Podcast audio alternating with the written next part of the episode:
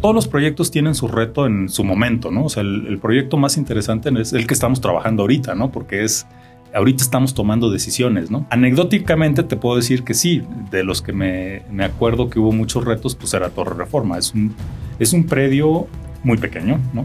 Primer reto, ¿no? Segundo reto es un eh, edificio muy alto, ¿no?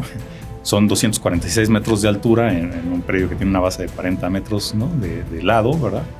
Mi nombre es Andrés Torres y tengo que advertirte algo. Estás a punto de escuchar los casos de éxito de los gigantes de la construcción. Líderes de esta industria que tenemos tres características en común. Número uno, muchísima hambre para acceder a más y a mejores proyectos. Número dos, los gigantes nos juntamos con otros gigantes. Y número tres, una visión de ciudades de primer mundo en América Latina. Así que si no tienes una mentalidad lo suficientemente grande, este no es el canal para ti. Pero si tus sueños no tienen límites, te damos la bienvenida a la comunidad número uno de constructores hispanohablantes, los gigantes de la construcción.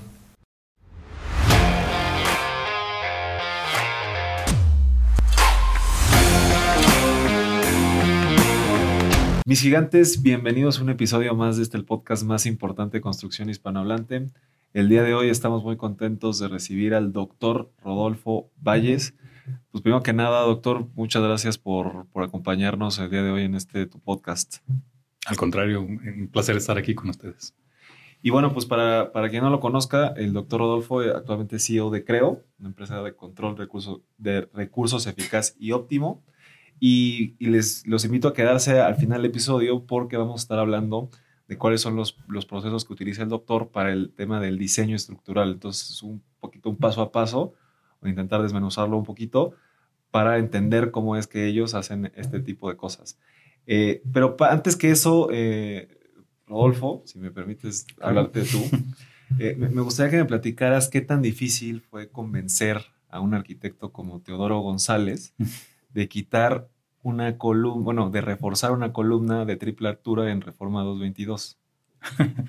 Eh, fue, fue muy interesante. De hecho, los grandes arquitectos, creo yo, siempre están conscientes de, de que la estructura es un todo, ¿no? Entonces, eh, sí traen una idea muy, muy fuerte, muy definida, como la tenía Teodoro en, para ese proyecto, en Reforma 222.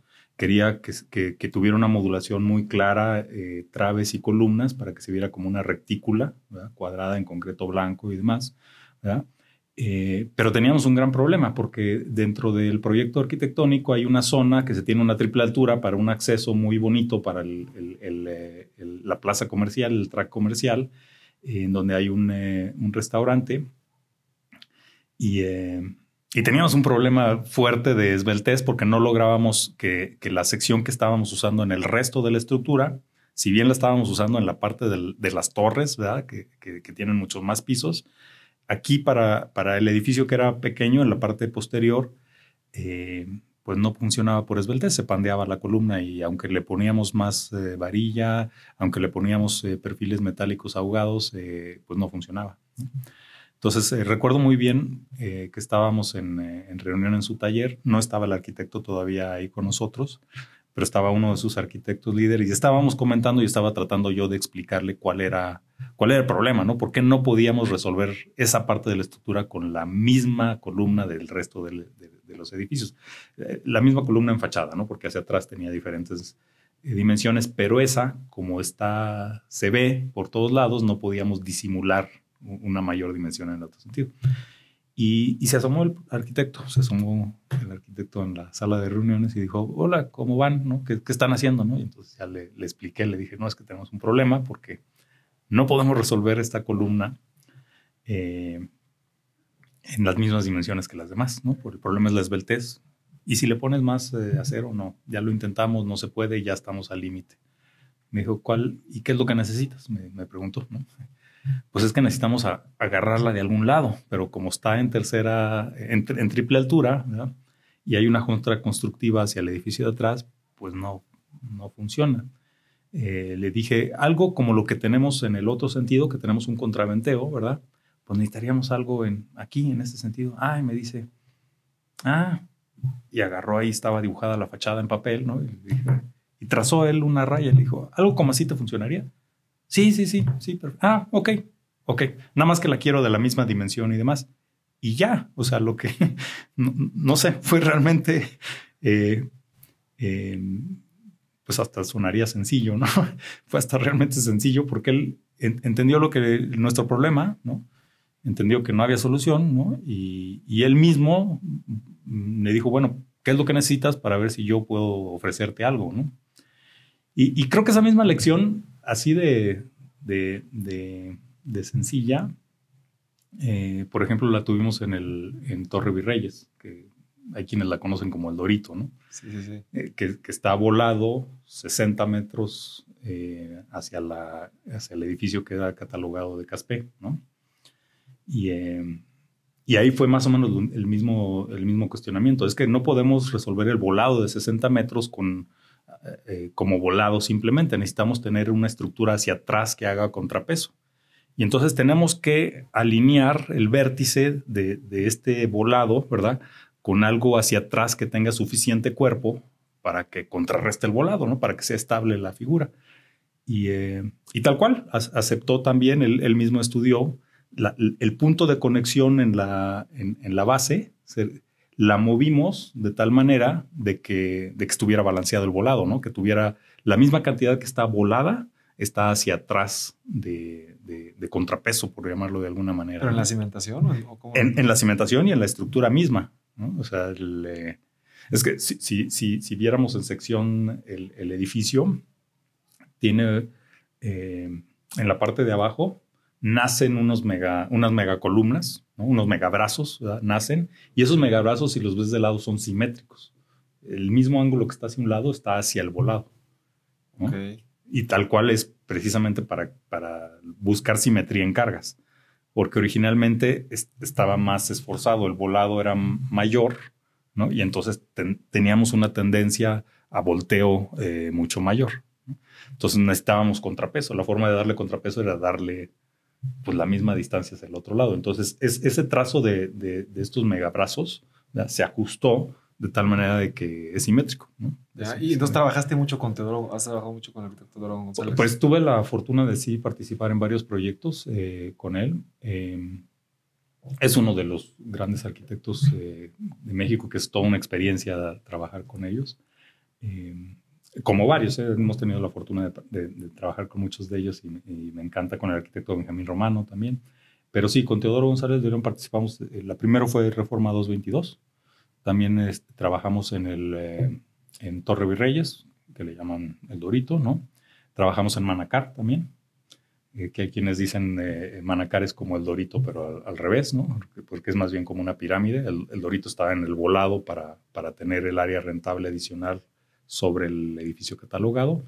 Y trabajamos también, eh, bueno, en dos proyectos más. Uno de ellos es un eh, edificio residencial que está en reforma, nada más que como es residencial, son, me parece que unos seis unidades eh, como, como casas escalonadas. Ese, probablemente no sea tan conocido. Pero el, otro que sí es conocido, que se volvió realmente la última obra del arquitecto construida, es la, la la ampliación o las nuevas oficinas del Infonavit. Atrás de Barranca del Muerto eh, ampliaron las oficinas en una calle que se llama Campa. Campa, sí. Eh, y ese es también proyecto de Teodoro González de León. Entonces tuvimos la oportunidad de participar en. ¿Y cómo es trabajar con ese tipo de arquitectos? ¿Qué, les aprendiste o qué les has aprendido? Pues de lo que les he aprendido es que es eh, una integración de todo, ¿no? O sea, hay que ver hay que escuchar, es como un diálogo. Es parte de lo que les quería compartir al final es precisamente esto de que el, proceso de diseño es tal cual un proceso, ¿no? No es se asocia mucho la ingeniería estructural como algo matemático, ¿no? O sea, es muchas matemáticas, modelos matemáticos muy robustos, modelos de comportamiento de materiales muy robustos, entonces lo metes en la computadora y te da un resultado. Pero en realidad no es no es así, es, es, un proceso, es un diálogo. Cuando, cuando los, arquitectos podrán tener una idea muy clara, muy, muy bien definida de qué es lo que buscan, en cuanto a imagen, en cuanto a, eh, no sé, eh, digamos, distribución de espacios, etcétera, pero, pero al final del día le falta el esqueleto, ¿no? Le falta la, parte interna. Y trabajar con ellos es, es, eh, es, muy interesante porque conocen el valor de, de, no solo la imagen exterior, ¿no? Sino entienden el, eh, pues que es un todo, que los proyectos son, son un todo. Eh, Teodoro, por ejemplo, decía mucho que antes los proyectos se hacían con cinco especialistas o algo por el estilo, ¿no? Hoy en día los proyectos se hacen con más de 20, ¿no? Porque tienes el de fachada, tienes lead, ¿no? Tienes instalaciones, instalaciones especiales, estructuras mecánicas de suelos, espectros de sitio, etcétera. Entonces se vuelve, eh, se, ha, vuelto eh, la combinación de muchas más disciplinas. Y yo creo que los grandes arquitectos eh, con los que nos ha tocado participar, sobre todo en los grandes proyectos, entienden eso, ¿no? Entienden que, que pues es, el proyecto es al final del día la suma de, de un todo, ¿no? La, suma de muchas partes, ¿no? O sea, tiene que, tiene que ser rentable, si no, no se hace, ¿no? Tiene, tiene que haber aire acondicionado, si no, pues mm, se van a quejar. Tiene que ser segura durante un sismo, ¿no? Tiene que ser llamativo para, para que, sobre todo algunos de ellos, se vuelvan íconos, ¿no? sean referencias, etcétera. Y, yo creo que ellos lo entienden, ¿no? O sea, entienden toda esa parte y entonces abren a mesas de trabajo eh, en donde se nos vamos ajustando, ¿no? Todas las disciplinas y vamos conviviendo para, para gestar, ¿no? O para formar un proyecto. Oye, esta historia de, de, la, de, la, de la columna de la triple altura, como decías, como que parece que se resolvió muy fácil, pero en realidad en la industria de la construcción está este tabú de que el ingeniero civil y el arquitecto no nos llevamos bien. ¿Tú alguna vez has tenido alguna situación que no se haya resuelto tan fácil como, como esa columna? No, yo, yo creo que siempre ha cabido la, cordura en ambas partes, ¿no? Eh, y, pero yo creo que la, el origen de todo esto es nuestra separación de, en, nuestra misma formación. ¿no? Eh, estudian los arquitectos en una facultad, ¿no? Eh, y los ingenieros lo estudiamos en otra, ¿no? Y no nos hablamos, ¿no? no nos conocemos, no nos vemos, no, intercambiamos ideas ni nada, hasta que estamos ya trabajando enfrente de un proyecto, ¿no? Con un proyecto. Y, ahí es donde yo creo que empieza nuestro, nuestro porque no dialogamos con ellos cuando estamos en formación. Tú, estudiaste la UNAM, ¿no? Sí, yo estudié. Que había una, porra por ahí de, de, los ingenieros a los arquitectos, ¿no? Que estaba intentando acordarme que es algo así como alta dirección o costura y no sé qué, arriba de la Facultad de Arquitectura. no, me, no me la sé la porras, pero, pero no me extrañaría que sea algo así. algo de costura y lo combinan con arquitectura. Entonces, creo que esa era la porra de la UNAM. Pues sí, creo, creo que al final del día, pues los proyectos necesitan la interacción de ambos y, está interesante estas, estas historias en las que, pues más que, más que más que ser un problema, pues se termina siendo una solución, ¿no? Sí, una solución. Yo, yo, creo que, por ejemplo, el, el, Benjamín Romano tiene un concepto que me parece muy interesante, que habla de eh, que son flujos, ¿no? O sea, los edificios, sobre todo los grandes edificios, las grandes torres, ¿no? Torre Mayor, Torre Reforma, Chapultepec 1, ¿no? Eh, eh, Torre Virreyes, Manacar. Tienes que tomar en cuenta los flujos, ¿no? Es un flujo de personas que tienen que entrar y salir, ¿no? A través de elevadores, escaleras, etcétera. Es un flujo de los líquidos vitales, ¿no? De, la luz, ¿no? De, del aire, ¿no? Del agua, eh, limpia o, sucia, etcétera, ¿no? Tienes que hacer. Y es un flujo de toneladas también, es lo que platicábamos con, el arquitecto romano. Yo le decía, es que, es que la tonelada es astuta, le digo, es como el agua, ¿no? La tonelada quiere viajar de, donde esté a la cimentación en, en la ruta más directa posible, ¿verdad? y entonces hay que convencer a la tonelada, si tenemos que hacer desviaciones, pues, pues cuesta, ¿verdad? Pero, pero es un flujo al final del día, es un flujo de las toneladas, así como el agua, así como las personas que tienen que bajar a la estructura, ¿no? Y, yo creo que entender eso es, es, eh, es parte del, del, secreto de tener eh, proyectos eficientes, incónicos, y, más, ¿no? Que, es un todo, realmente no es solo una fachada, ¿no? No es solo un espacio de oficinas, ¿no? No es solo el equipo de, aire acondicionado para que el, clima sea agradable, no es solo la columna para que la estructura resista el sismo, ¿no? Es, un todo. Hay, hay, un arquitecto en España que decía, es que en los proyectos antiguos, en las edificaciones antiguas, ¿cómo separas estructura y arquitectura? En una iglesia. ¿Dónde termina el, muro estructural y empieza el arquitectónico? Pues es el, mismo. Exacto. Entonces, eh, a final del día tenemos que convivir. Y las columnas griegas es una columna estructural, pues un tema que, con un adorno, ¿no? Exacto. el muro de Torre Reforma, pues es un muro estructural con un acabado arquitectónico, con un diseño arquitectónico y demás, ¿no? Es, es, eh, una combinación, ¿no? Es una integración. Está, interesante. Oye, oye y, ahorita que estabas mencionando como estos grandes proyectos, ¿no? Que seas este eh, Torre Mayor, Torre Reforma, Torre Virreyes, Manacar, Garden Santa Fe, Reforma 222. Tú diseñaste esos proyectos. ¿Cuál, ¿Cuál, ha sido de, esos proyectos el, proyecto más retador en el tema de diseño que te has enfrentado? Yo, yo creo que tiene que ser eh, Torre Reforma, ¿no? Eh, claro, todos los proyectos tienen su reto en su momento, ¿no? O sea, el, el, proyecto más interesante es el que estamos trabajando ahorita, ¿no? Porque es ahorita estamos tomando decisiones, ¿no? Claro. Anecdóticamente te puedo decir que sí, de los que me, acuerdo que hubo muchos retos, pues era Torre Reforma. Es un, es un predio eh, muy pequeño, ¿no? Primer reto, ¿no? Segundo reto, es un eh, edificio muy alto, ¿no? Son 246 metros de altura en, un predio que tiene una base de 40 metros, ¿no? De, de lado, ¿verdad? Eh, otro reto, otro reto es que tenía una casa catalogada, ¿no? Tiene una casa catalogada que estorbaba eh, enormemente, entonces tuvimos que eh, diseñar un sistema para desplazarla temporalmente, poder hacer la subestructura de los sótanos y luego regresarla a su lugar, ¿no? la solución más eficiente estructural resultó una combinación entre estructura metálica y concreto, entonces es un reto convivir eh, esos dos materiales, eh, dos contratistas en, ese mismo edificio. Oye, pero ¿cómo, quitaron la casa? No entendí. O sea, la, movieron a una esquina, hicieron la cimentación y después la regresaron. Sí, sí, sí. eso, eso fue el concepto. Eh, la casa en reforma, la casona en reforma está catalogada por Bellas Artes por más que como lo entiendo yo, más que por su posible belleza arquitectónica, que me parece que es muy relativo a eso, es, está catalogada porque representa cómo eran las casas en Paseo de la Reforma en una época de nuestra, de nuestra historia. ¿no? Entonces, eh, ese predio, eh, pues no era de los más atractivos, porque tenía esa restricción. Entonces, parte del, truco ahí, eh, eh, o de la parte interesante de los retos, digamos, era cómo hacemos que se conservara la casa y a la vez hacer un edificio eh, de, 57 pisos, ¿no?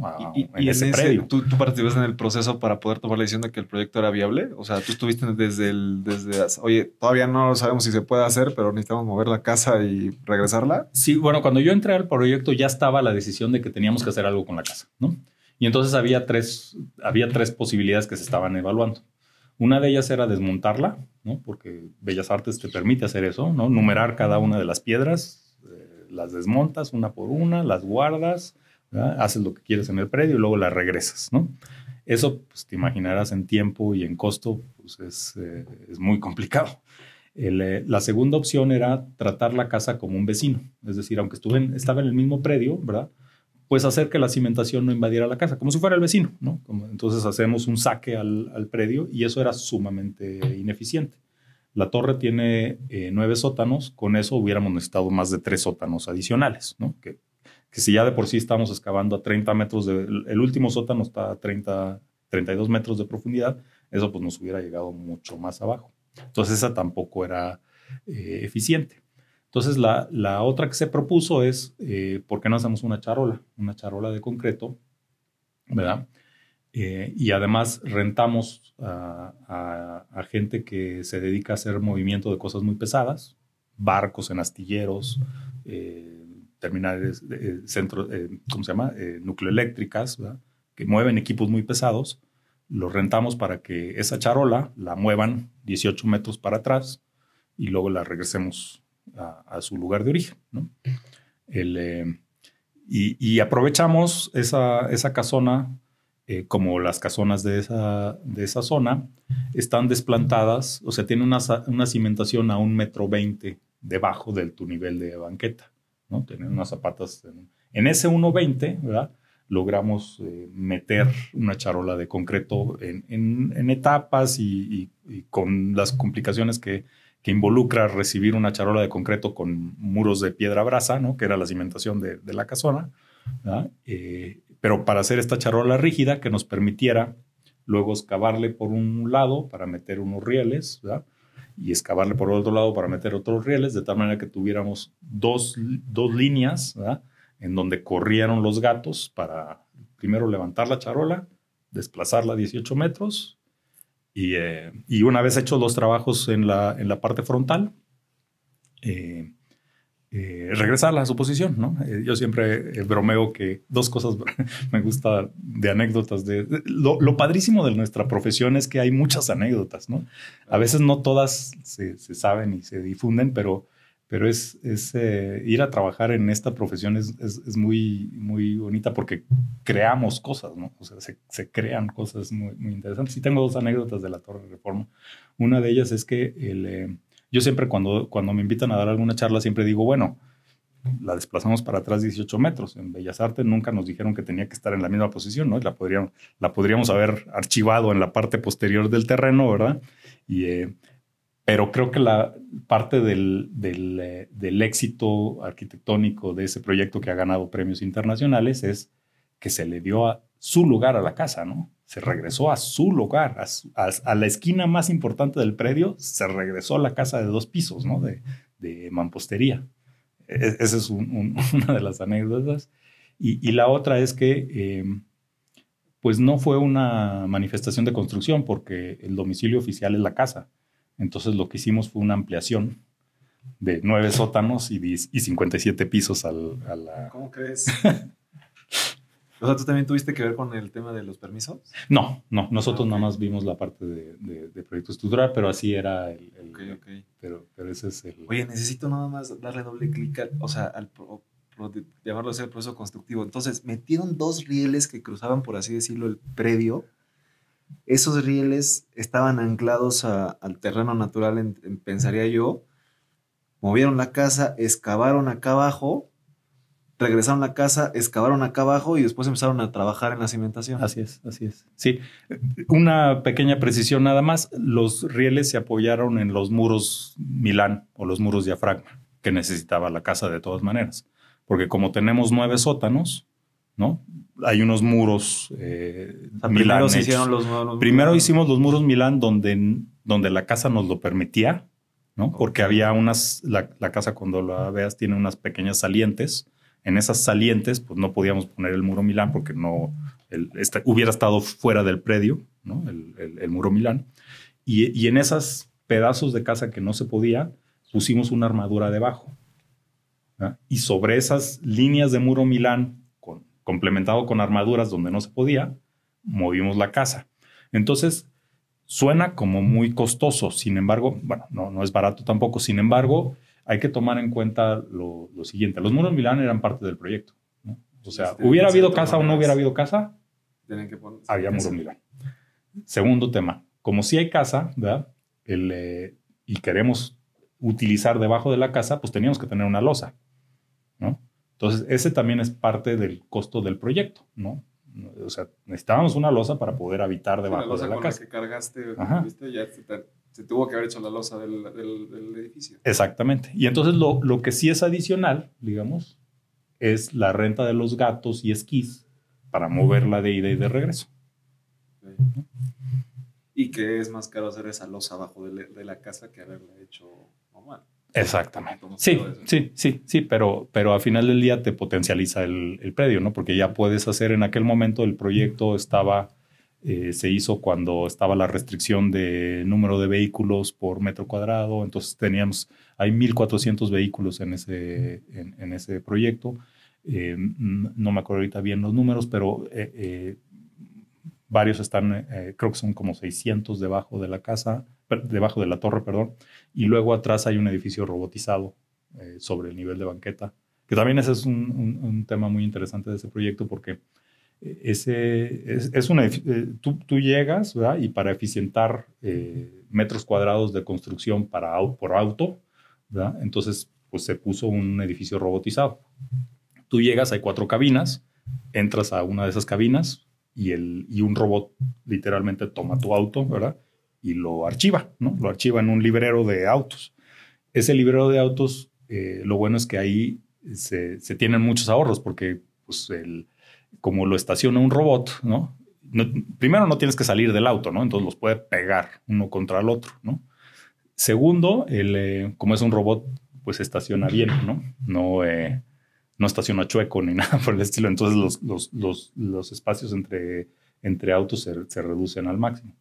Y realmente, como no entran los usuarios, más que la pura gente de mantenimiento, se vuelve una bodega. Entonces, lo que el, el agravante que tú tienes en, eh, en estacionamientos, que tienes que darle eh, tantos números de cambios de aire o tanta iluminación, eh, etcétera, pues no lo tienes ahí porque es una bodega. ¿no? Los carros entran apagados y no entra nadie más que el de mantenimiento. ¿Torre Reforma es el único estacionamiento automatizado? No, no, no, no. Hay uno, al, menos que yo conozca, eh, hay uno más que se llama Tres Picos, que está cerca de Arquímedes, en, en eh, Polanco. También es un, es un predio muy pequeñito y para dar los autos tiene un, un no, no, me acuerdo ahorita si eran como cinco o seis sótanos. Y también es un, eh, nada más hay espacio para que entre el carro y ahí lo bajan y ya lo, lo archivan. Eh, son elevadores, ¿no? Son elevadores. ¿Esos elevadores tú los calculaste o es una empresa que ya no, se dedica a eso? Son empresas que ya se dedican a eso, hay, hay varias. Y, y, no es solo el elevador, sino también es el robot que lo mueve, ¿no? no o sea, no es... Porque hay edificios que tienen, eh, tú bajas a un sótano con elevador, ¿no? O subes sí, el sí. auto con elevador. Este no, este lo, lo maneja un robot, es, es, es, como, un, como un dolly que se mete debajo del carro y lo levanta y lo mueve. Sí, sí, sí. ¿no? Sí, sí, sí, ya he ido a, comer ahí a, a, la torre y me, dieron así el coche. Ya sabe, llega y ya se sube el, el, el, ballet parking y te lo saca. Exacto, exacto. Sí, está, está, está, está, está muy interesante eso. Y, y, entonces, eh, ¿pensarías que el tema de la casa fue el reto más, más importante? no sé si habría un reto más grande que, que una casa, porque ya estabas comentando otras cosas, pero ese definitivamente es el reto más grande que, que tuvo el proyecto. No, yo creo que fue una combinación de retos, ¿eh? porque sí, te decía, el, el, es un edificio muy esbelto, ¿no? Entonces lograr eficiencia estructural en esa altura también fue un reto, ¿no? El, el, dar los detalles para que la estructura metálica y la de concreto fuera avanzando eh, más o menos a la par también fue un reto, ¿no? Entonces, tuvo varios retos, el, tal vez el más anecdótico y el más gráfico es el de la casa, ¿no? Pero pero pues sí es un proyecto, así como, como, como varios otros, ¿no? El, el eh, por ejemplo, en, en Torre Virreyes, eh, el edificio este de Caspe, el, la, la, que era una gasolinería o agencia de autos y demás, que ahorita está un, eh, unos restaurantes en esa zona, ese, ese proyecto tiene 16 sótanos. Y, y, entonces tuvimos que sostener con unas armaduras también mientras excavábamos debajo. Eh, ahí no lo movimos, pero sí las sostuvimos mientras excavábamos debajo los 16 metros. ¿no? Entonces... Eh, ¿Sabes? Ya es normal para Rodolfo ese tipo de cosas. no, pero... Este podcast es patrocinado por DIMSA, una empresa constructora constituida hace 31 años y muy orgullosamente hemos ejecutado más de 200 proyectos exitosos. Como contratistas generales de obra, nosotros ejecutamos proyectos de edificación en el sector público y privado, con amplia experiencia en aeropuertos, hospitales y escuelas. Contamos con una planta habilitada de estructura metálica especialidad heredada por mi abuelo Arturo Torres, que no hacía nada que no fuera de acero. Gracias al esfuerzo de todos nuestros colaboradores hemos tenido presencia en 29 estados de la República Mexicana y hoy tenemos planes de expandirnos a nivel internacional. Si quieres conocer más sobre DIMSA, visita nuestra página web www.dimsa-medioingeniería.com y para contactarnos te dejo mi correo andrestorres.dimsa-medioingeniería.com. Oye, oye y, y, fíjate que, bueno, creo, creo, que en México lamentablemente tenemos como la, la, la, imagen de que rompemos de cierta manera varias reglas, ¿no? Sin embargo, en la industria de la construcción, después del sismo del 85 y del 2017, pues la gente entiende más lo importante que es seguir los reglamentos de construcción. Sí. Y también después de estos eventos, eh, se ha tomado el tiempo para mejorar estos reglamentos y estas normas. Totalmente. Actualmente sí. nosotros tenemos un reglamento desde tu perspectiva y un poquito también tu experiencia con el tema de WSP, una empresa internacional. Uh -huh.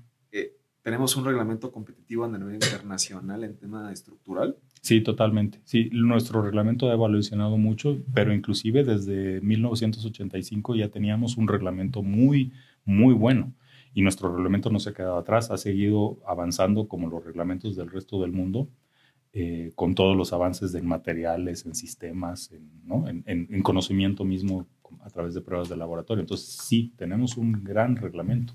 Lo, lo, importante o nuestro gran reto en México, creo, es el que sigamos en nuestra labor de profesionalización de, de, nuestra industria, ¿no? de la industria de la construcción, porque eh, yo, a mí me parece que parte de nuestro problema es que tenemos una gran dispersión entre tipos de constructores. Tenemos constructores que son eh, de primera línea, de calidad mundial, ¿no? pero a la vez tenemos la autoconstrucción, ¿no? Y, dentro de la autoconstrucción diferentes niveles que la autoconstrucción a veces no se queda en la casa nada más, ¿no? Sino a veces esa autoconstrucción o, o, con no tanta experiencia, ¿verdad? A veces llega a, edificios eh, normalmente bajos, ¿no? Pero sí de tres, cuatro, cinco pisos, ¿no? Entonces, creo que nuestro reto no es el reglamento, porque tenemos un gran reglamento, sino nuestro reto es la profesionalización de los que implementamos, utilizamos el, eh, reglamento, ¿no? y la revisión del reglamento, o sea, que se cumple el reglamento, ¿no? Y que eso también es mucho la labor de, por ejemplo, de los ROs, ¿no? Sí, Sí, sí, exacto. ¿Ellos crees que eh, hay suficientes DROs para los proyectos que hay en México? ¿Hay el suficiente seguimiento de las, de, las normas y, de las auditorías que tienen que hacer? Mira, yo creo que vivimos en una ciudad tan grande que, me, en mi opinión, el, número de DROs que tenemos no es, no es suficiente para alcanzar a, a, ver todos los edificios que tenemos, ¿no? Y sobre todo todos los edificios que tenemos ya existentes. ¿no? Porque los DROs no solo ven los proyectos nuevos. Eh, y los corresponsables, los corresponsables en seguridad estructural, no solo ven los proyectos eh, nuevos, ¿no? que, que, ese es, pues, pues los sismos nos, nos han demostrado, ¿no? O sea, en el sismo del 2017, los, los edificios dañados o, colapsados, en la gran mayoría son edificios diseñados previos al reglamento del 85. Entonces, eh, Sí, creo que necesitamos eh, incentivar para que tengamos más DROs y más corresponsables por el tamaño de ciudad que tenemos, ¿no? no por otra razón, sino por el tamaño de ciudad que tenemos. Claro. Y, tú participaste en la elaboración de las normas de acero de la Ciudad de México, ¿no? Sí, me, me tocó participar tiempo atrás con el ingeniero Oscar de Buen.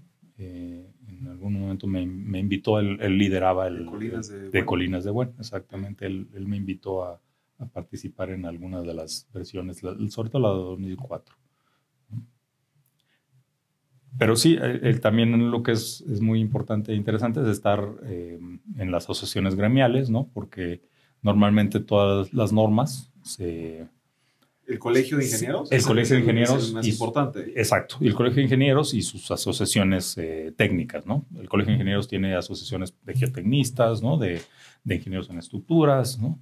Eh, entonces, es, es, conveniente de, ROs y corresponsables. ¿Y, de quién es la iniciativa de, no sé, de actualizar estas normas? ¿Del, colegio o el gobierno necesita o quién es el responsable de estas normas?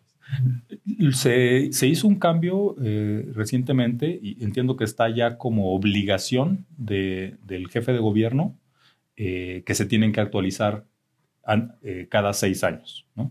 Y está puesto así para que, para que sí se tome como que, nuestros reglamentos no se actualicen después de un sismo, ¿no? Que es como nos ha tocado la historia pasada, ¿no? O sea, después del sismo del 85 tuvimos el reglamento de, las normas de emergencia del 85, etcétera, ¿no? Después del 2017 ya estaba listo, pero no se había lanzado el reglamento del 2017. Entonces ahora está estipulado que cada seis años se tiene que emitir una actualización de las normas. Y me parece un periodo muy razonable, ¿no? no tampoco tiene que ser tan corto porque a menos que hubiera algo que se descubriera dramáticamente, entonces sí hay que hacer una actualización en ese momento, ¿verdad? Pero, pero, eh, pero cada seis años hay un cúmulo de información, un cúmulo de, de, prácticas y demás que deben incorporarse en el reglamento. Y, digo, es responsabilidad final del jefe de gobierno, pero ¿hay algún instituto que sea el que lo revise? Sí, el, el, eh, en la Ciudad de México tenemos el Instituto para la Seguridad de las Construcciones, ¿no? Entonces es, digamos, es un, es un brazo es un brazo del gobierno porque al, final del día pues, eh, pues son las reglas o las, eh, los parámetros de seguridad que estamos aceptando como ciudadanos en esta ciudad, ¿no? eh, para que podamos vivir, ¿no? Y la pauta la tiene que poner el gobierno. Su brazo técnico sería el Instituto de las, para la Seguridad de las Construcciones y el Instituto para la Seguridad de las Construcciones se apoya, te, comento esto porque el próximo año van a salir, perdón, este año, este año van a salir la, nueva versión de las normas, ¿no? El, eh, eh, y se apoya en los institutos de ingeniería, por ejemplo, de la UNAM, en despachos de cálculo y demás para elaborar las nuevas versiones, ¿no? que, ya ellos promueven para que se vuelvan ley. Ok, ok, interesante. Y, y bueno, justamente eh, también quería comentar, el, normalmente en la universidad, por ejemplo, eh, te enseñan a usar ciertos programas, ¿no? Mm. Pero saber, saber, por ejemplo, dibujar en AutoCAD no te hace un arquitecto. Eh, saber utilizar Opus no te hace un analista de precios unitarios. Saber modelar en BIM no te hace un constructor. Saber eh, utilizar ETAPS no te hace un calculista. No. ¿Qué, qué opinas de, de, de, algunos ingenieros o arquitectos que a lo mejor por saber usar un sistema ya empiezan a hacer cálculo estructural, pero no entienden las bases o los fundamentos del cálculo estructural? Sí, es, es, es, muy riesgoso y es muy, eh, digamos, en nuestras profesiones lo, lo, lo, delicado es cuando no sabes la parte que no sabes, ¿no? O sea, porque lo que, lo que sabes, lo sabes, ¿no? La parte que tus conocimientos técnicos, eh, pues ya sabes qué, es lo que sabes tú técnicamente. Eh, y lo que tienes identificado que no sabes, pues también es bueno porque sabes que lo tienes que buscar, ¿no? En algún lado o preguntar o lo que sea. El problema es cuando, cuando tú no sabes algo, ¿no? Cuando tú eh, no sabes que tienes que hacer alguna revisión, ¿no? Sí, no sabes que no sabes. Exacto, no sabes que no sabes. Entonces, ese es el, nuestro gran riesgo y por eso yo siempre creo que nuestra profesión debe ser una mezcla entre, entre, digamos, personas con más experiencia, que no necesariamente son tan hábiles en las herramientas, ¿no? Y personas eh, que, que, probablemente sean, estén empezando a formarse un criterio, ¿no? Eh, y sean muy hábiles con las herramientas, ¿no? Yo, yo, yo, siempre pongo el, ejemplo, así como lo decías tú, yo siempre pongo la, bueno, me gusta la, pluma fuente, ¿no? Y, y, puedo tener una pluma fuente, pero esto no me hace un escritor, ¿no? No, no me, o sea, el, que tenga la herramienta no, no, me vuelve un escritor, ¿no? El que, el que tenga un set de, torni de, de taladros en casa o, y, herramienta de, ¿no? de, de pinzas. ¿Y por, qué, te, por qué te gustan las, las plumas fuentes? No sé, fíjate, me tomé el gusto. Eh, yo trabajé eh, al principio de mi carrera profesional, trabajé eh, con el ingeniero Enrique Martínez Romero. Enrique Martínez Romero era muy característico que usaba su pluma fuente y, con eso trazaba ¿no? los, sobre los planos ponía un papel de estos transparente y, trazaba ¿no? la estructura y decía, bueno, ¿por qué no ponemos un muro aquí? Creo que sí funciona. A ver, vamos a ver en el sótano. Y se llevaba ese papel transparente al plano. Te estoy hablando de hace muchos años atrás, ¿no? No, no había BIM, ¿no? O sea, la herramienta otra vez era, era eso, ¿no? Eh, y, lo pasábamos de un plano a otro, pero, pero eso, eso eh, te ayuda a, a, pensar más en la solución de la estructura, ¿no? Eh, por ejemplo, yo, yo, yo siempre creo que el, el BIM es una super herramienta y muy poderosa, pero hay que tener cuidado cuando la empiezas a usar. Porque si tú estás en una parte de estudiando el concepto y dónde vas a poner las, las columnas y demás, pues es mejor trazarlo en un pedazo de papel y pensarlo y, reflexionarlo y, hacer hasta números muy sencillos de área tributaria y entonces más o menos cuánto va a tomar esta columna de carga axial y, cosas por el estilo, a, tener que tomar una decisión y plasmarla en un modelo BIM que te hace que tomes muchas decisiones que a lo mejor todavía no estás listos para tomar, ¿no? Porque ya pones la columna y ya está ahí, ¿no? Y luego pones la trave y ya está ahí. El, em, el BIM, insisto, es una gran herramienta porque la idea, el concepto es que tú lo construyas en virtual antes de hacerlo en real, ¿no? Sí. Entonces, y, eso te ayuda a identificar, eh, a, no tener que estar tomando decisiones en obra, ¿no? A tomarlas enfrente de una pantalla. Más barato. Más barato, más, rápido, más ágil, ¿no? vemos los problemas antes de que los tengamos en la obra con 500 personas trabajando en la obra y, detenidas porque hay que resolver un problema que está afectando a esas 500 personas. Entonces, por eso es fantástico. Pero en el proceso de un proyecto, eh, pues no empiezas con el detalle del detalle, empiezas con el concepto, ¿no? Con, con qué va a ser, ¿no? Me, me, me, gusta mucho, por ejemplo, te puedo compartir la experiencia que tuvimos con, eh, con Avilia. Eh, estaban haciendo un proyecto de oficinas que no se ha hecho, en donde está la glorieta de la, de la Diana, y el, el arquitecto para ese proyecto era Foster, Foster and Partners. Y me acuerdo muy bien en las reuniones que las reuniones eran de entender, entender qué es, qué es lo que se necesita, por dónde van a entrar los carros, por dónde van a salir, cuántos metros cuadrados, cuántos elevadores se van a necesitar, porque que si va a haber un banco, que si va a haber una zona de comercio, etcétera. Entender todo eso y cómo van a ir los flujos. Y en una de las llamadas, de, las juntas, me acuerdo muy bien que, que, el líder de Foster and Partners en ese proyecto dijo, estoy seguro, ¿verdad?, de que están ansiosos de ver un render del proyecto. Y dijo, no, pero todavía no es el momento de hacer el render. El render saldrá después de que entendamos el edificio. Y así fue. E, e, el, render de ese proyecto salió después de que ya sabíamos por dónde iban a entrar los carros, por dónde iban a salir los carros, cómo era el acceso peatonal, por dónde iban a estar los elevadores, cuál concepto estructural más o menos funcionaba. Y entonces fue tomando forma el edificio. Si, tú eh, eh, eres muy hábil en esas herramientas, ¿verdad? En, Revit o en el ETAPS o en ese tipo de cosas, estás entrando ya a la solución del detalle del problema, cuando a veces lo que necesitas es la solución conceptual del problema. Y esa, la solución conceptual del problema, pues yo no he encontrado otra fórmula más que la experiencia. Y entonces por eso me parece muy interesante que siempre haya una mezcla ¿no? de experiencia, a ver cómo lo hicimos aquí, cómo lo hicimos allá, cuál era el problema y cómo lo resolvimos, etcétera, para que se pueda vertir antes de clavarnos en un, eh, en un ETAPS, en una pluma muy sofisticada o en, o en algo para ya el, el, detalle que tiene que dar. Y entonces eso fue lo que te pasó un poquito con el ingeniero Enrique Martínez Romero, que fue como tu mentor. Sí, la verdad es que sí, sí, sí es... Eh, eh, él, él, por ejemplo, tuve una experiencia muy interesante porque de los primeros proyectos que tuvimos, con, que yo participé más bien, eh, en el despacho del, ingeniero Martín Romero era eh, los proyectos después del sismo del 85. O sea, yo cuando estaba estudiando la carrera, a la mitad de la carrera me tocó el sismo del 85. Entonces, cuando salí a la práctica profesional, pues muchos de los proyectos que había era rehabilitaciones, evaluaciones y demás de, de, edificios dañados o, no en el sismo. Y, em, y, y, y, el ingeniero Martín Romero tenía esa mezcla entre, entre conceptualizar ¿no? Primero el edificio y luego ya resolver el detalle, porque además las herramientas en ese momento eh, pues no daban, ¿no? O sea, yo me acuerdo que modelábamos en, en ETAPS desde aquel momento, pero compartíamos la computadora, porque no.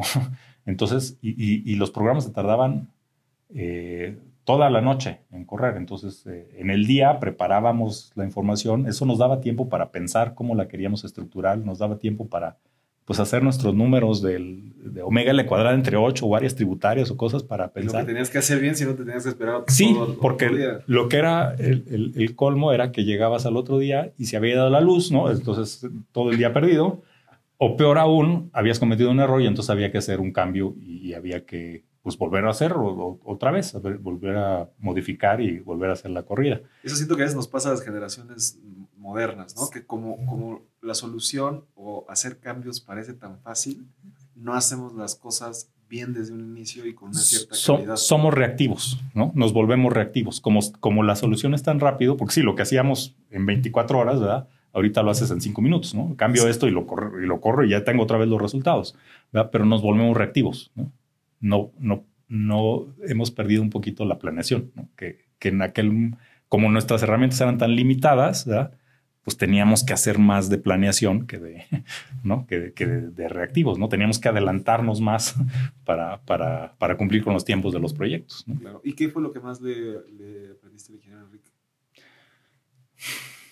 Pues yo creo que eso y, cuestionarme, cuestionarnos las cosas, ¿no? Porque em, eh, te decía que nos tocó muchos proyectos de rehabilitación y, dentro de los proyectos de, rehabilitación nos tocaron y implementamos los primeros amortiguadores en, edificios aquí en la Ciudad de México. ¿Cuáles fueron los primeros amortiguadores en México? Eh, de placa de acero, se llamaban NADAS, en un edificio en Izazaga, en el edificio central de, de, del IMSS, en Reforma, en Paseo de la Reforma, enfrente de Torre Reforma, el que está ahí, le pusimos amortiguadores porque el gobierno acertadamente decidió que sus edificios de gobierno pues tendrían que ser grupo A, ¿no? Porque ni modo que... ¿Antes eran grupo B o cómo? antes eran de oficinas. ¿Solo eran...? Eran... Eh, ¿No había tipos o qué? Sí, sí había tipos, pero no era... No, por el número de ocupantes no estaba eh, catalogado como grupo A. ¿Un hospital? No, porque eran las oficinas. Ah, eran las oficinas. El hospital sí. Ah, Hospital, aeropuertos, eh, eh, ¿cómo se llama? Escuelas, eh, policías o centros de policía, todo eso son grupo A. Pero las oficinas corporativas no eran grupo A. Pues te cae, te cae un caos. También te cae un caos. Porque es, la ciudad, ¿no? Es, ¿Cuántas veces no nos ha tocado oír que se pierden los expedientes, ¿no? eso pues no puede ser para lo que administra la ciudad. Entonces decidieron hacer fue por, eh, por decreto, todos los edificios de gobierno se volvieron grupo A. Entonces, así no hubieran estado dañados, ¿no? Se, se les tuvo que hacer un trabajo de, rehabilitación para, o, de reacondicionamiento más bien, de actualización sísmica, digamos, para volverlos grupo A. Entonces, el hospital, el centro de cardiología, eh, que estaba en el Hospital Centro Médico Siglo XXI, que varios edificios se colapsaron, ese de cardiología no se colapsó, no tuvo daños, sin embargo, pues por ser parte del hospital se le se actualizó la norma y se le pusieron amortiguadores y así. Entonces, yo creo que de las grandes lecciones del ingeniero Martín Romero era, era, era, eso, ¿no? O sea, como cuestionarnos y, y sí implementar la tecnología lo, que, que estuviera disponible, ¿no? Qué interesante. Y tú trabajaste en ICA, ¿no? ¿Qué, cómo te tocó? ¿Te tocó el ICA de, los Quintana, el ICA poderoso, grande, importante? Sí, a mí me, me, encantó. Yo, yo estuve en ICA en dos etapas, una mientras estaba estudiando la maestría. Ahí realmente era como auxiliar de, ingeniero, ¿verdad? Eh, pero sin embargo, muy interesante porque nos tocaba ver concursos en el extranjero y, y así proyectos muy, muy interesantes. Y la segunda parte eh, fue cuando yo regreso de mi doctorado y entro a, ICA. Eh, yo regreso en el 96. ¿Dónde estudiaste el doctorado? En la Universidad de Nueva York, en Buffalo. Y, em, y regreso acá y después de la crisis del 95, ¿no? En el 96. Y me incorporo a, a un ICA que está en una... Eh, pues en un país que, con, con, con una situación económica bastante complicada sin embargo, pues la presencia internacional de ICA eh, la, vuelve muy competitiva y entonces me tocó participar, por ejemplo, en el metro de Puerto Rico que estaba llevando ICA. Entonces, para mí, el, eh, pues siempre ha sido una escuela también ICA, ¿no? ¿Qué fue lo que más aprendiste en ICA en, esos años? Mira, yo creo que la, la, la, combinación, porque ICA es una empresa, quitando la parte de metro, ¿no? Eh, ICA era una empresa como muy, eh, como muy holística, ¿no? Eh, porque tiene concesiones, ¿no? Eh, tiene parte de diseño y tiene parte de construcción, ¿no? Y, entonces, pues ve todas las aristas de los proyectos, ¿no? Y eso me parece también muy interesante, porque a veces nos aislamos en nuestra especialidad, ¿no? Y, y de ICA eh, además de que son, son proyectos enormes, ¿no? Eh, eh, icónicos, prácticamente todos, esa, esa, visión de, de, que en el mismo equipo estamos los que diseñamos, los que construimos, los que supervisamos, a veces hasta los que ven si es negocio o no, ¿no? por las concesionarias o, o las mismas Viveica o, o, Equipos multidisciplinarios. Equipos multidisciplinarios. Eso fue lo que me, me me gustó más de, de mi etapa por ICA. Interesante, de mi abuelo Arturo Torres trabajó en ICA en la parte de maquinaria. Uh las grúas. No, sé no, sé qué tan famoso fue él en ICA, pero él, él trabajó ahí y, me acuerdo mucho que mi abuelo me decía que quería que DIMSA fuera una ICA.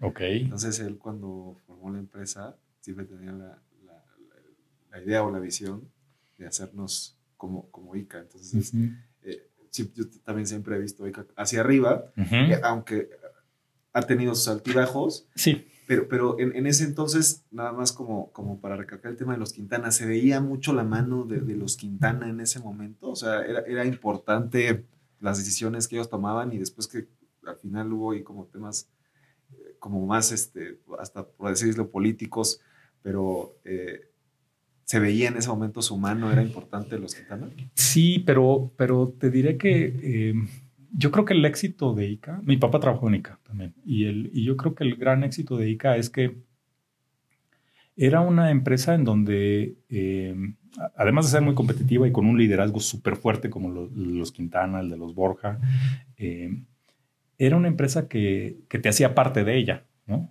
Y te hacía parte de ella no, no, no con el eslogan de ponte la camiseta, ¿no? Sino te volvías socio de la empresa.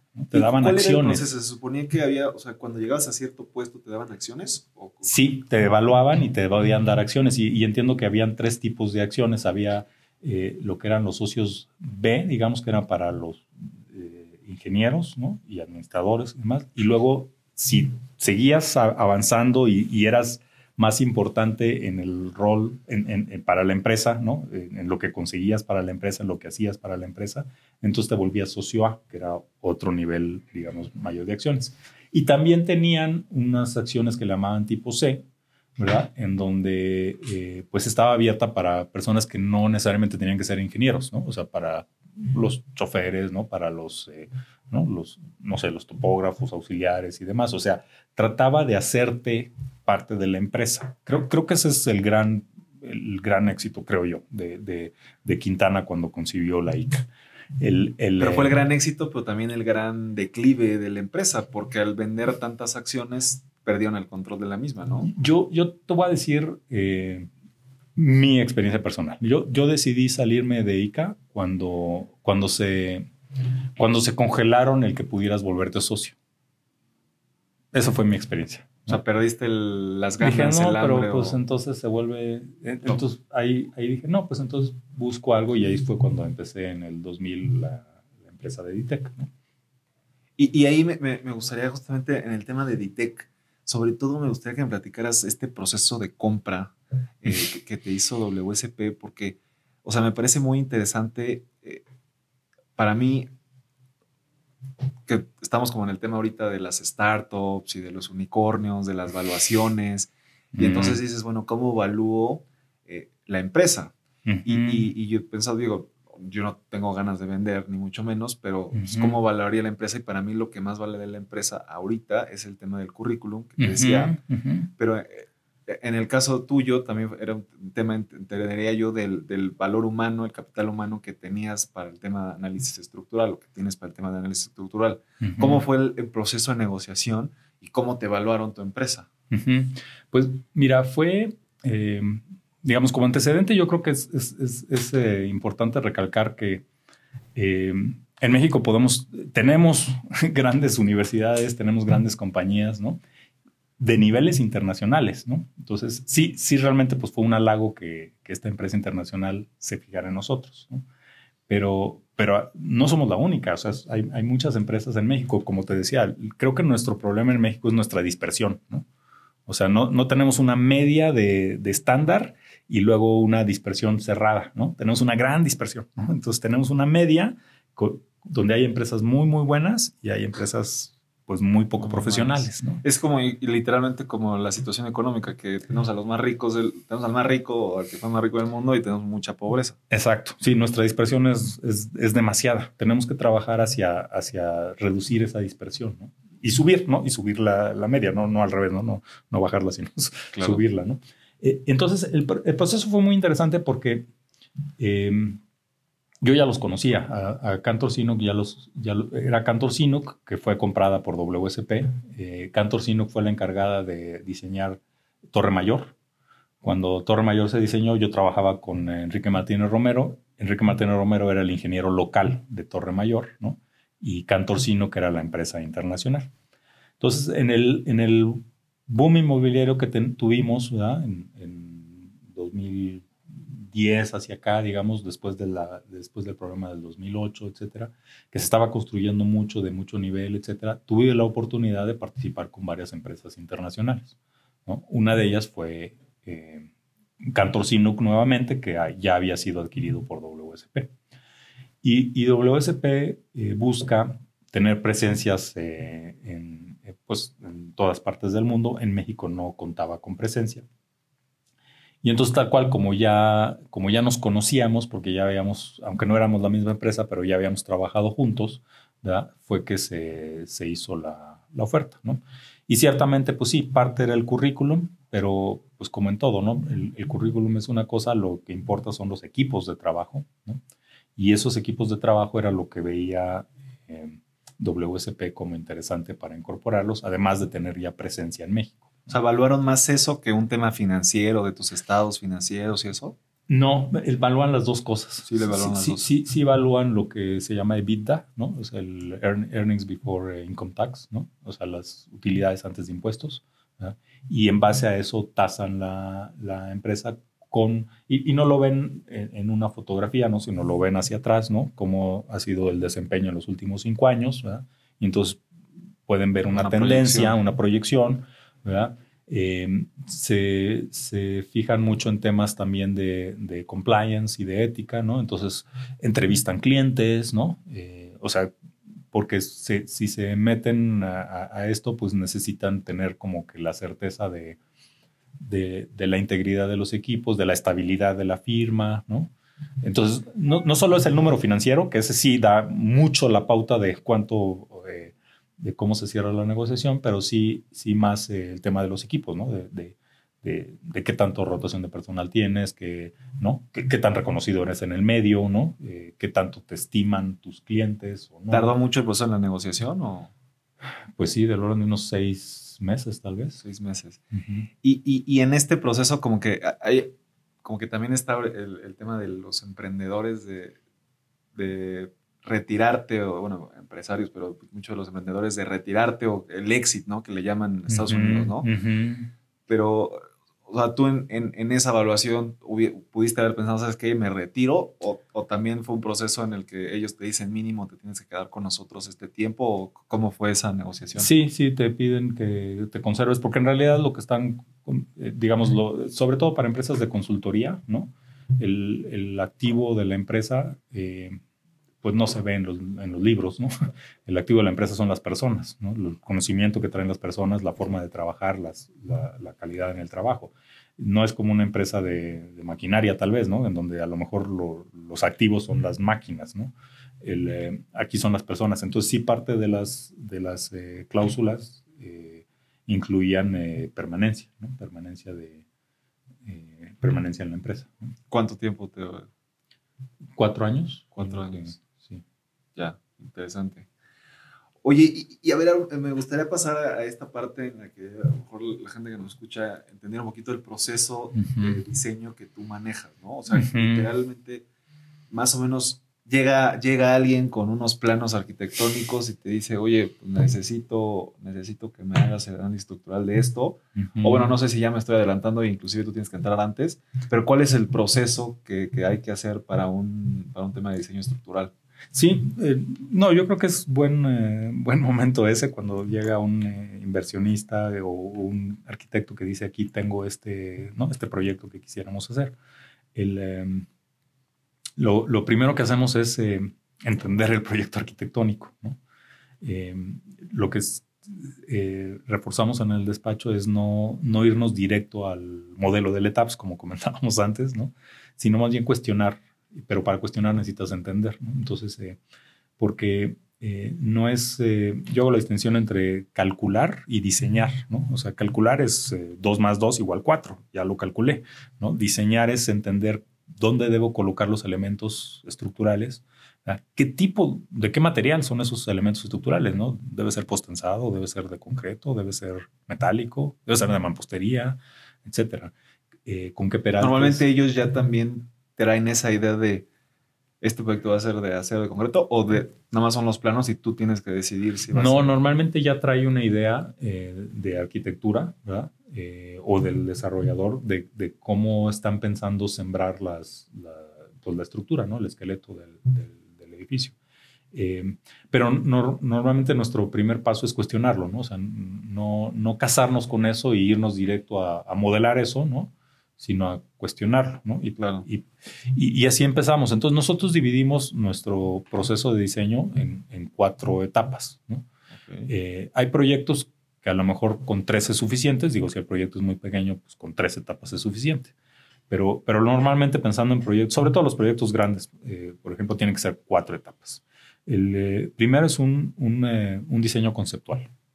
¿no? En este diseño conceptual lo que tratamos de entender es eh, dónde van a estar los elementos estructurales ¿no? y ver opciones de, eh, de sistemas estructurales, de, de materiales inclusive, a nivel conceptual. O sea, si decidimos en esta etapa que va a ser, si una de las opciones es estructura metálica, no nos ponemos a calcular los tornillos, ¿no? O sea, no, no, eso vendrá mucho más Después. adelante, ¿no? Porque a la par de estudiar una estructura metálica, a lo mejor estamos estudiando una opción de, con- de concreto, ¿no? Entonces, ¿qué, qué sentido tiene ahorita es calcular tornillos Detalles. o calcular varillas si, si estamos todavía entendiendo qué nos puede arrojar la menor eh, densidad de, de- de volúmenes? Entonces, empezamos con eso, con un conceptual. Y en ese conceptual, el ejercicio más importante es eso, ¿no? Entender la arquitectura, cuestionar ¿verdad? El- el- la preconcepción estructural que está plasmada normalmente en esos planos y ofrecer eh, alternativas. ¿no? O sea, decir, no, a ver, tú pusiste aquí las columnas a cada 5 metros, pero si los movemos a cada 8, ¿verdad? Nos casa mejor con esto. Quisiéramos tener un muro aquí y otro allá, ¿verdad? Y estas son las ventajas que hacemos. Entonces hacemos un, uno- a, a veces usamos la herramienta, usamos el ETAPS, pero a un nivel muy, con muy poco detalle, ¿no? En el Revit sería algo como un LOD, pues ni siquiera 200, tal vez un LOD Bien. 100, digamos, ¿no?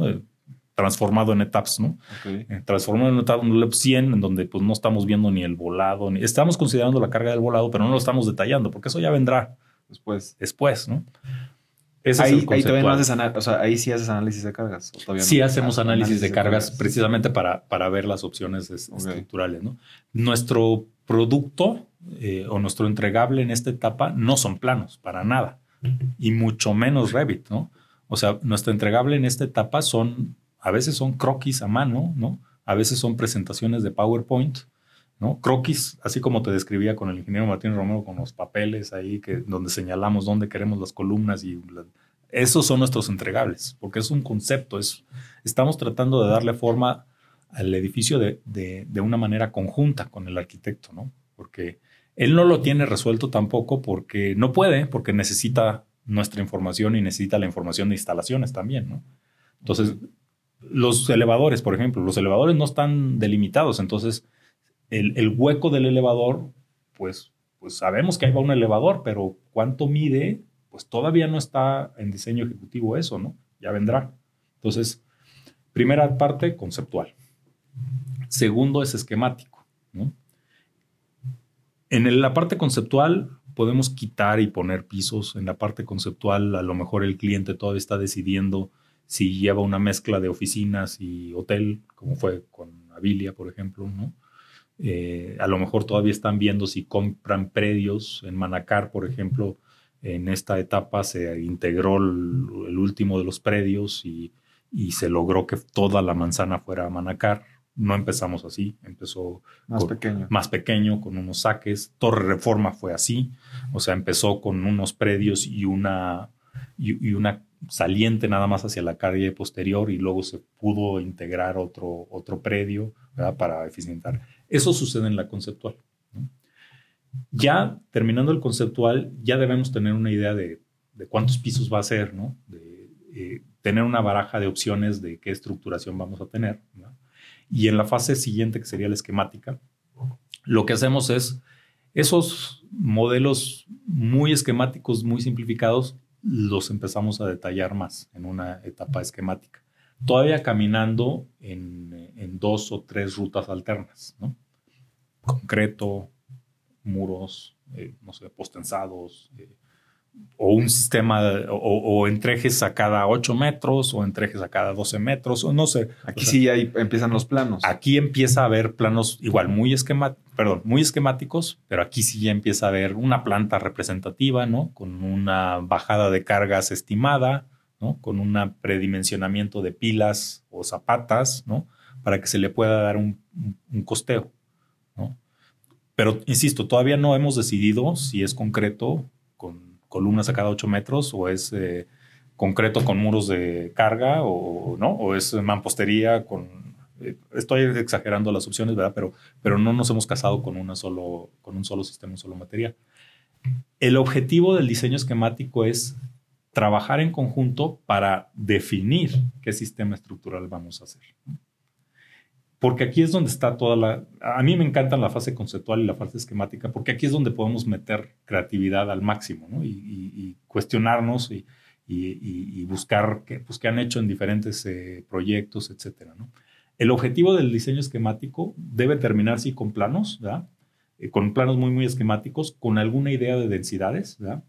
Pero orientadas a que sea una la decisión, ¿no? Vamos a hacer este edificio no, este edificio no, este, ¿no? El que tuvo los muros aquí, el que los entrejes fueron de 12 metros. Ahí ya se toma, la, se toma, la, decisión de cuál va a ser el, el, el, siguiente, la ruta. la ruta. ese es el que nos da la ruta eh, eh, que debemos seguir, ¿no? De ahí nos vamos. Oye, doctor, tres minutos, porque van a dar las seis, no voy a decir algo, algún, sí. si no se me van a ir. no, no, no, no, no,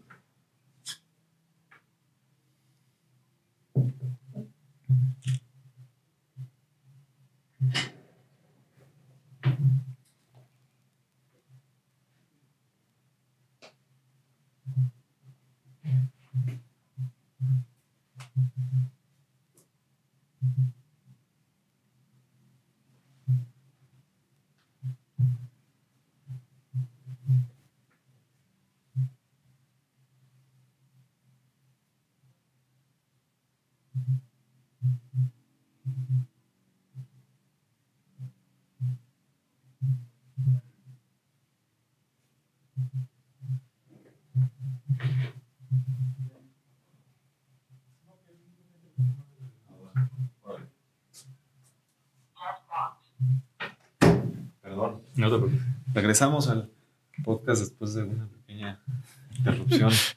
Perdóname, doctor. Entonces estábamos en la fase 3, ya que tomas, tienes la ruta, terminaste el planos esquemáticos. Te vas a desarrollo de diseño, le llamamos. ¿no? Estas, estas eh, digamos, etapas son las mismas etapas que el AIA, el eh, American Institute of Architecture, usa para proyectos de, de, de edificación.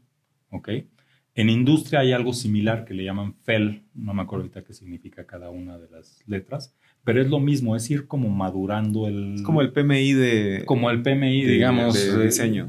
exactamente, porque em, el, cliente siempre te va a decir que él siempre quiso, el, predio no ha cambiado, ¿no?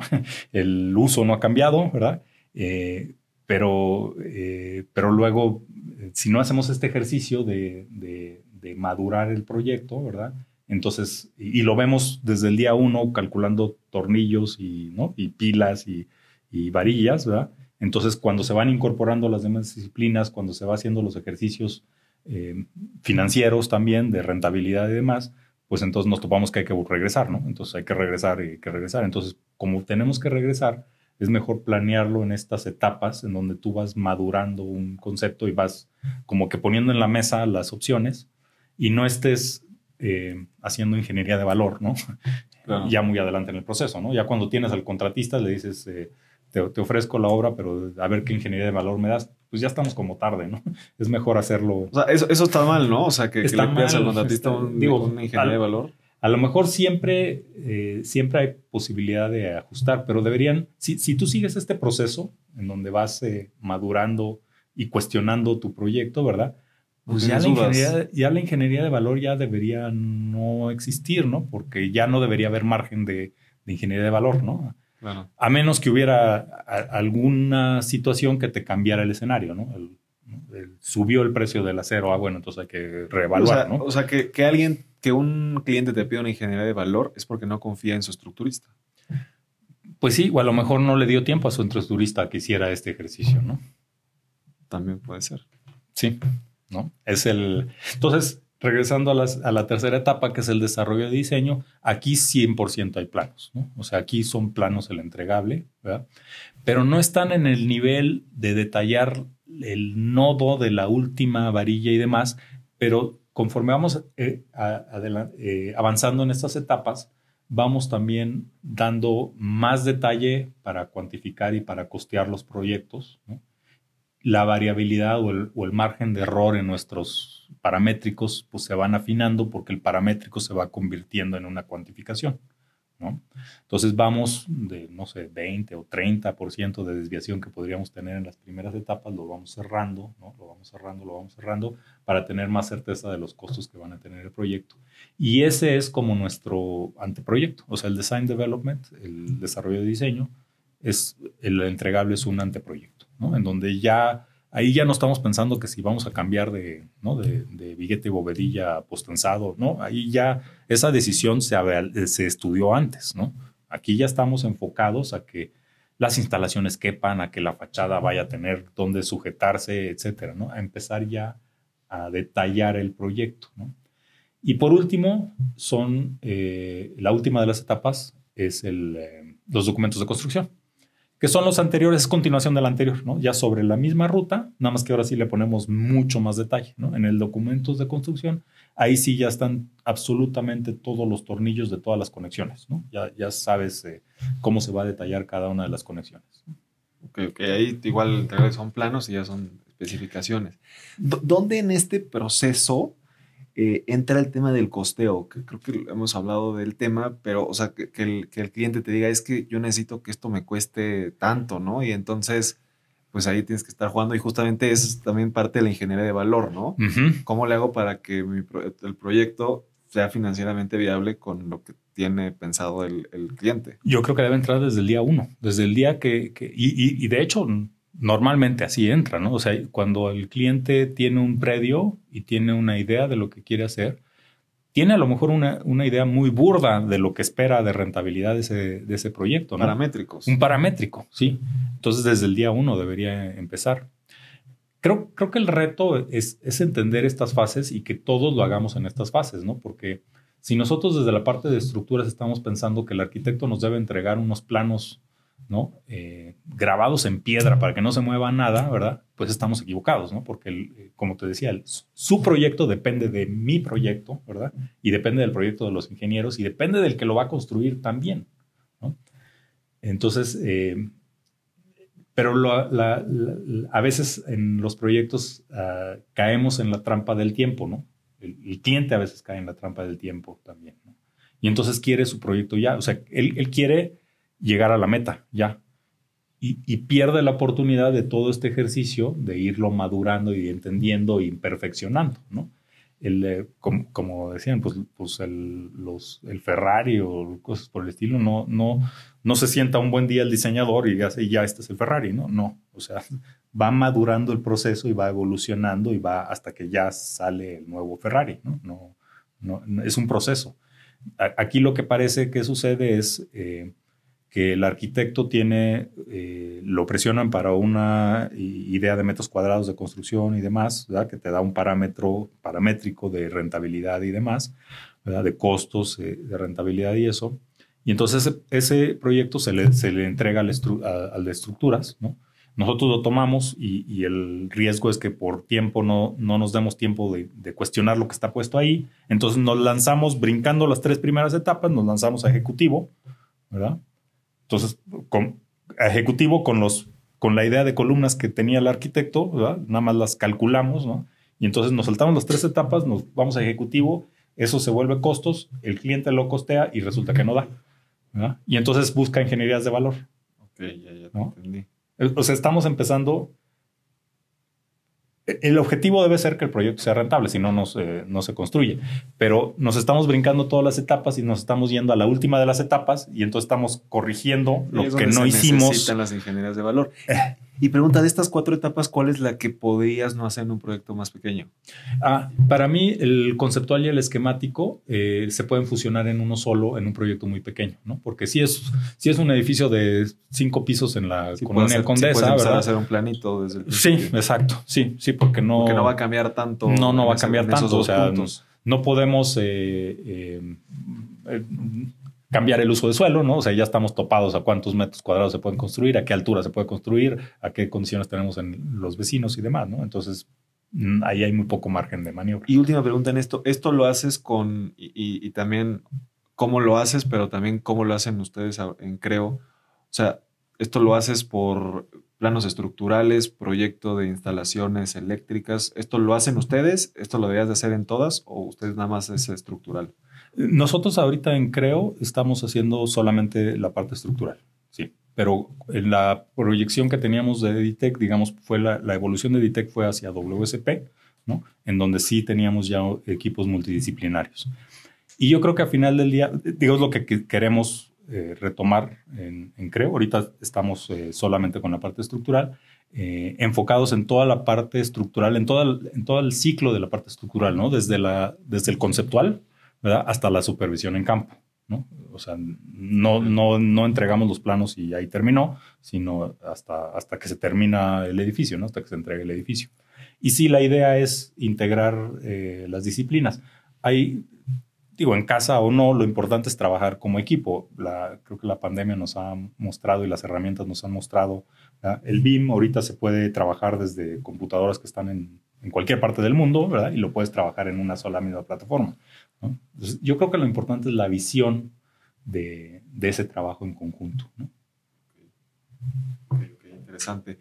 Y, bueno, para, llegar prácticamente al final de la entrevista, mi querido Rodolfo, eh, en, mi, empresa de nuestra familia, nos hemos hecho proyectos de infraestructura no tan altos. Eh, y yo sí tengo el sueño de en algún momento construir un rascacielos. Tú en, en tu área, pues ya calculaste los edificios más altos de México. ¿Qué sigue para Rodolfo Valles? Para mí el, cualquier proyecto nuevo es un reto y, todos los proyectos son interesantes. Y te voy a decir que de los que tengo, o sea, me preguntaste cuál había sido el, que tenía más reto. Torre Reforma te dije, pero te di también una variante que, que era la casa, ¿no? La casa son 700 metros cuadrados más o menos, ¿no? Sí. O sea, no, creo que, perdón, lo que buscamos no es el, no es el tamaño, sino la creatividad del proyecto, la solución eficiente del proyecto, ¿no? Te voy a describir eh, uno de nuestros clientes, un arquitecto, Pablo Pérez Palacios. Hace varios años me habló y me dijo, oye, es que necesito hacer para una casa, una ampliación de una casita de un nivel eh, quiero hacer, eh, reutilizar Simbra. Entonces quiero hacer una cubierta para techar aquí la sala del comedor y cerrarlo y demás, ¿no? Y la quiero usar con material reciclado, ¿no? Entonces quiero reutilizar los polines de la, de la Simbra y quiero reutilizar de estos tubos que se usan para, para los rollos de tela, para difuminar la luz y en el techo no llegue directo, ¿no? Ese proyecto ¿verdad? es así comparado con Torre Reforma, pues es el, lobby de una de las oficinas de Torre Reforma, ¿no? De uno de los pisos, ¿no? Es, así chiquitito, pero es un proyecto súper interesante. Y ese es un proyecto que da gusto, por ejemplo, ese proyecto ganó un premio Obras hace varios años atrás y, eh, y le dedicamos, eh, eh, no sé, ¿qué te habrá gustado? Dos días al proyecto, ¿verdad? Porque diseñamos nada más unos conexiones metálicas para ensamblar los, eh, las piezas de madera y cómo se traslapaban y demás. Y, ya, y terminó nuestra participación. Pero esos son de esos proyectos que, que, que, que, se te quedan, ¿no? Que dices, ah, qué, qué padre solución del proyecto, ¿no? Te disfrutas. Garden, por ejemplo, hacia arriba tiene menos de 5 metros de altura, ¿no? Todo está para abajo. Pero es una solución súper interesante. Los conos es una solución arquitectónica súper interesante. Los conos que, trajan, que traen la luz y bajan la luz al centro comercial que está allá abajo es muy interesante. Eh, nos tocó participar con... Eh, ¿Tú diseñaste esos conos? Sí, sí, nosotros diseñamos la parte estructural de los conos, el proyecto arquitectónico es de Taller G, ¿no? pero el, eh, con Sordo Madaleno nos tocó el C5 en Pachuca, que, que, es una, el centro de emergencias de Pachuca, está a la entrada de Pachuca. Desafortunadamente le pusieron unas bardas muy altas, entonces no se alcanza a ver en la carretera bien, pero es como una dona y está flotada, ¿verdad? Con unas cuantas columnas. Entonces, también es un proyecto mediano, tirándole a pequeño, ¿verdad? Pero muy ingenioso, muy vistoso, muy, muy, muy interesante, ¿no? Entonces, eh, que sigue más de esos, no, no, es, no, es el, no, es, no es el tamaño, ¿no? Y sí, ahorita tenemos unos proyectos eh, bastante altos eh, o de muchos metros cuadrados, o sea, centros comerciales con más de 200 mil metros cuadrados, ¿verdad? Entonces, que son megaproyectos. pero yo creo que como te decía, nuestra profesión es una profesión muy bonita porque eh, creas cosas, ¿no? Creas espacios, creas eh, ambientes, creas... Y, eh, y, yo creo que si esos espacios están... tienen creatividad, no tienen... se vuelven icónicos, no importa la escala, ¿no? O sea, lo, lo interesante es que pues, pues se cumplan su función y, sean memorables de alguna manera, ¿no? Eso, eso a mí me gusta participar en, proyectos que, tienen ese reto, ¿no? Tienen ese reto intelectual. También hacemos proyectos normales, como, como les decía, son más sexys ponerlas en, el brochure, poner las torres, ¿verdad? Que poner un Walmart o un... Pero también, también hacemos ese tipo de proyectos, ¿no? Porque también tienen estructura, ¿no? Pues, pues, mucho éxito, que, que, sigan, que sigan este tipo de proyectos, mi querido Rodolfo. Tenemos una pregunta bonus con la que tenemos todos los episodios, pero antes no sé si quieras dejar algún medio de contacto tuyo, de tu empresa, alguien que se pueda buscar, página web, correo, no sé, lo quieras. Sí, pues el correo, pero no sé si es más fácil, o lo digo acá o lo... Sí, porque es audio, o, o, el correo tuyo, de tu equipo, tu página web, no sé lo que quieras. Sí, puede ser vallesre, arroba, creo, guion medio, lab como laboratorio, punto net. ¿no? Vallesre, arroba, creo, guion medio, lab de laboratorio, punto net. Perfecto. Pues ahí para que vayan a buscar al doctor. Y, y por último, la pregunta, bueno, nosotros ingenieros de la construcción, igual que tú, tenemos proyectos muy ambiciosos, pero ahorita la, entendemos que muchas de las personas que nos escuchan están en dos situaciones, o quieren arrancar dentro de la industria de la construcción, o a lo mejor ya están dentro de la industria de la construcción, pero quieren crecer o seguir creciendo y llegar al siguiente nivel. ¿Qué consejos, qué tres consejos le darías a una persona que está en cualquiera de esas dos situaciones? Yo creo que les eh, diría, bueno, primero los felicitaría porque es una profesión muy bonita. Y, los consejos que les diría es, yo creo que eh, sigamos trabajando sobre la profesionalización de nuestro medio, ¿no? O sea, sobre subir el estándar de nuestro medio. ¿no? A lo mejor estás ya en estos, eh, en estos niveles altos, pero yo, yo sí te invitaría a que, que, en tu equipo, ¿verdad? Buscaras eso, ¿no? Incentivaras eso, ¿no? Que subamos el estándar, ¿no? Que si ya estás en un nivel alto, no importa, hay que seguir subiendo, hay que seguir volviéndonos más eficientes, ¿no? Ese sería uno. El, segundo sería, pues, pues tener cuidado con las herramientas, ¿no? Las, las herramientas pues son unas herramientas nada más, ¿no? O sea, sí se habla mucho de inteligencia artificial, eh, pero, pero la inteligencia artificial yo creo que está más hecha para quitarnos la talacha, ¿no? No para la creatividad en las soluciones. Y creo que eso no lo debemos perder. O sea, eh, yo por ahí recuerdo que hace muchos años habían, eh, había como una sinfonía que había compuesto una computadora en base a algoritmos que había pues espantosa, ¿no? Jamás se va a comparar con Beethoven o con nadie así. Entonces, yo, yo creo que eso sería mi segundo consejo, ¿no? O sea, utilizar las herramientas, pero no perder de vista que son herramientas al final del día, ¿no? O sea, es el lápiz, o sea, es, es, un lápiz muy sofisticado, ¿no? No es más que eso. La, la inteligencia está acá, la creatividad está con nosotros, no, no en la máquina o en el lápiz o en la computadora, en el BIM o en, el ETAPS. Ese sería tal vez mi, mi, segundo consejo. Y, y, mi tercer consejo pues, pues sería tal vez eh, eh, recordarles que nuestro labor es de mucha responsabilidad. ¿no? Nosotros creamos eh, a veces lo que es el patrimonio de las personas. ¿no? Entonces, concientizar a, todo el equipo que, que, eso es lo que hacemos, ¿no? Y sentirnos orgullosos por, por eso, ¿no? Lo, que hacemos son espacios en donde la gente habita, vive, convive, ¿no? Se desarrolla, se educa, ¿no? Se atiende eh, médicamente, ¿no? Entonces, eh, eso, no, no perder de vista eso y no perder de vista que podemos seguir haciendo cosas interesantes, por muy cuadradas que puedan llegar a ser los proyectos, ¿no? Siempre se puede hacer algo interesante. Me encanta, me encanta, mi querido Rodolfo.